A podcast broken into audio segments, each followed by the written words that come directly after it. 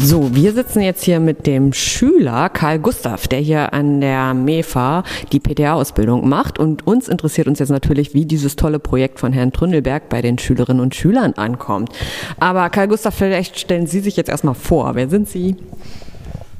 Ja, schönen guten Tag. Also ich bin Karl Gustav, ich bin 21 Jahre alt, bin aktuell im zweiten Ausbildungsjahr der PTA-Ausbildung ähm, ich habe mein Abitur hier in der Umgebung gemacht, ähm, bin dann nach Jena gezogen, habe ein Biologiestudium angefangen, hat mir allerdings dann nicht so gut gefallen und wurde dann durch einen Bekannten meiner Mutter quasi auf diese Ausbildung hier in Eisenhüttenstadt als pharmazeutisch-technischer Assistent aufmerksam gemacht. Und ähm, da ich eh nicht so eine genaue Vorstellung hatte, wo denn die Reise mal hingeht, dachte ich mir, ja, warum denn nicht?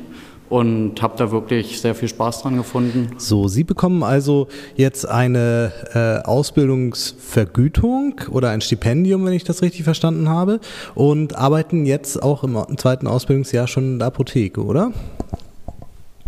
Ja, das ist korrekt. Es ist wie eine Art Stipendium, ähm, was von unserem Klassenlehrer so weit aufgebaut wurde, dass die Schüler im ersten Jahr quasi entgeltliche Unterstützung bekommen und die Schüler im zweiten Ausbildungsjahr die Möglichkeit haben, in die Praxis quasi zu gehen, schon mal Kontakt zu kriegen, außerhalb von diesen festgelegten Praktika, also das zweitägige, das vierwöchige und das sechsmonatige, ähm, um da einfach mehr schon den Apothekenalltag kennenzulernen, weil da spreche ich jetzt aus, aus meiner Sicht, ähm, bevor ich die Ausbildung angefangen habe, ich wusste eigentlich gar nichts über den Beruf. Also man kriegt ja wirklich als Außenstehender, der jetzt kein, irgendwie keine Bekannte hat äh, im pharmazeutischen Bereich, also der kriegt ja nichts mit eigentlich. Das kann man ja schon so sagen.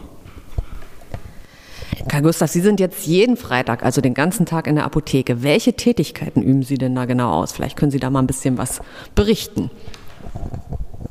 Ja, also das ist ganz vielfältig, äh, ganz vielfältig. Das geht von der Warenwirtschaft ähm, rüber zu Altmedikamenten entsorgen. Ähm, da haben wir, wir sind eine heimbeliefernde Apotheke, auch den Heimgang, das ist, weiß nicht, Luftlinie vielleicht 200 Meter entfernt von uns, ähm, dass man da kurz mal rüberflitzt, wenn die Boten wirklich sehr ausgelastet sind.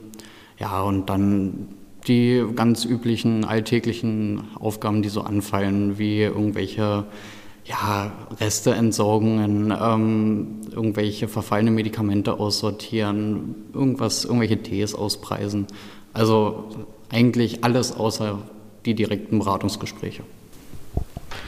Und das hat doch aber bestimmt auch äh, Auswirkungen auf den Unterricht hier in der Schule, oder? Ähm, gewinnt man doch sicherlich ganz viele Erfahrungen schon, ne?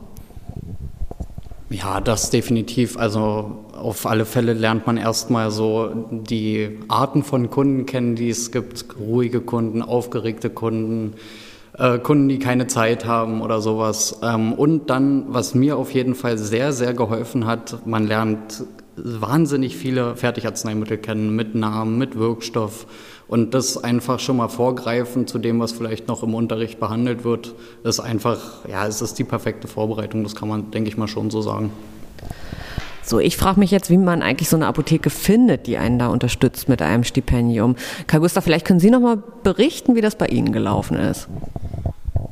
Ja, also bei mir hat das mit der Apotheke so angefangen, dass wir in diesen Pflichtpraktikas quasi im zweitägigen Praktikum ähm, war ich in einer Dorfapotheke, ganz in der Nähe da, wo ich gewohnt habe vor geraumer Zeit.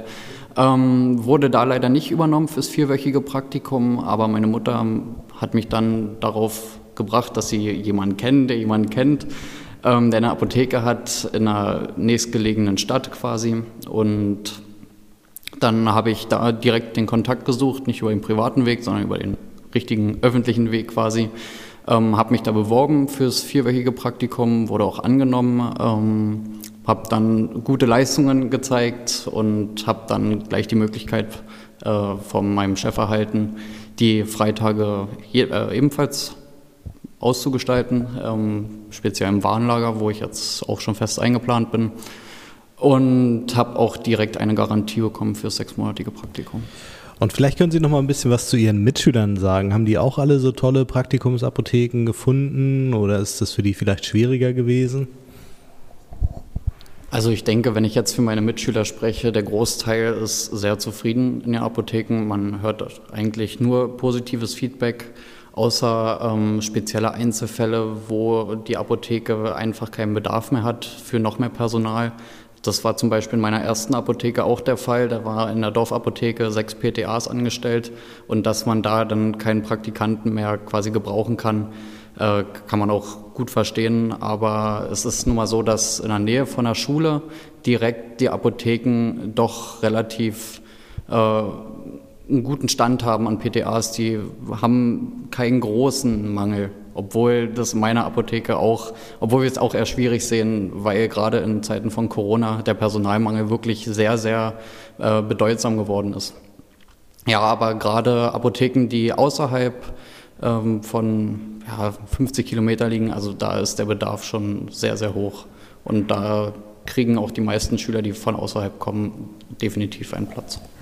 Ja, Karl Gustav, Sie sind ja jetzt schon über ein halbes Jahr jeden Freitag immer in der Apotheke. Ne? Da gab es doch jetzt bestimmt auch schon mal ein Highlight, von dem Sie berichten können oder eine kuriose Geschichte. Wir sind ganz gespannt.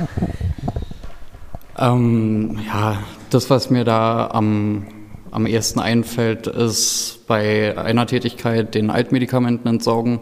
Die werden meistens von irgendwelchen Heimmitarbeitern oder sowas in den Handverkauf gebracht und dann von den Kollegen dann abgesondert in den Quarantänebereich quasi der Apotheke, wo die dann gesondert auch entsorgt werden müssen, um dann von einer speziellen Firma abgeholt zu werden. Und in diesen Medikamenten äh, kann alles Mögliche drin sein, wie ich in Erfahrung bringen konnte.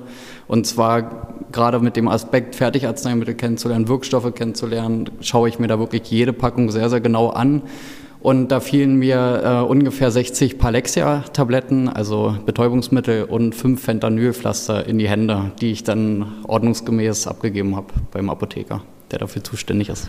Ja, das war noch jetzt eine spannende Geschichte war das und ganz viele spannende Einblicke, die Sie uns da gegeben haben, Karl Gustav. Vielen Dank, dass Sie auch so spontan mit uns gesprochen haben. Vielen Dank.